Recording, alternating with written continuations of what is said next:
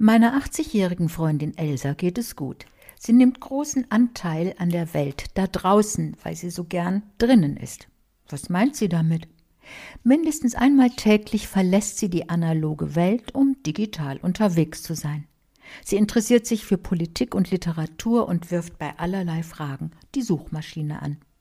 Sie hat zwei digitale Zeitschriften abonniert und tummelt sich auf den verschiedensten Plattformen, wo sie manchmal sogar einem netten, älteren, kultivierten Herrn begegnet.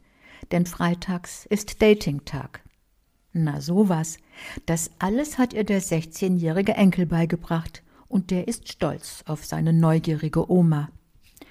Mir fällt dabei die schwedische Schriftstellerin Astrid Lindgren ein, die einmal sagte, ich zitiere wörtlich, es gibt kein Verbot für alte Weiber, auf Bäume zu klettern. Recht hat sie. Und alte Männer dürfen auch gern mitklettern. Darum meinen wir in diesem Extraleben, der Zugang zur digitalen Welt sollte für alle Menschen möglich sein, barrierefrei, sofern sie es wollen. Und dann antwortet uns Susanne Boshammer auf die Frage, warum ist es so schwer, das Wort Entschuldigung auszusprechen? Die Philosophin hat darüber ein Buch geschrieben, das heißt Die zweite Chance, warum wir nicht alles verzeihen sollen. Äpfel sind unser Lieblingsobst, rund, knackig, paradiesisch. Doch war es wirklich ein Apfel, mit dem Eva den Adam verführt hat? In der Kunstgeschichte gibt es eine lange Diskussion darüber, welche Frucht das Sündenobst war, die Feige oder der Apfel. Dieses extra Leben bietet überraschende Erkenntnisse, zum Beispiel über die junge Bewegung der Frugalisten. Sie gehören zu den Menschen zwischen 25 und Ende 30, die möglichst viel Geld ansparen, um früh finanziell unabhängig zu sein. Wir wundern uns, mit 40 in Rente? Ist das etwa nur ein Konzept für wohlhabende Vielverdiener? Herbststimmung.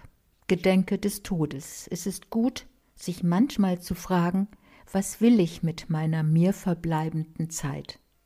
Und zwar nicht nur, wenn das Jahr zu Ende geht, sagt der Psychologe Werner Gross.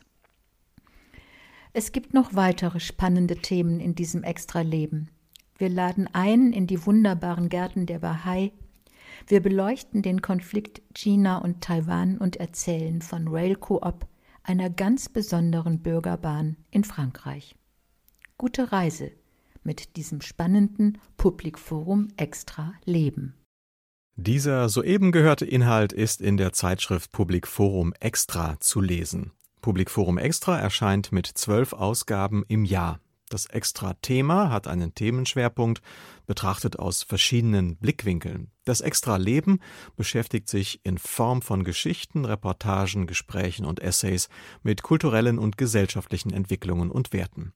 Die Ausgaben erscheinen im monatlichen Wechsel. Weitere Informationen finden Sie im Internet unter extra.public-forum.de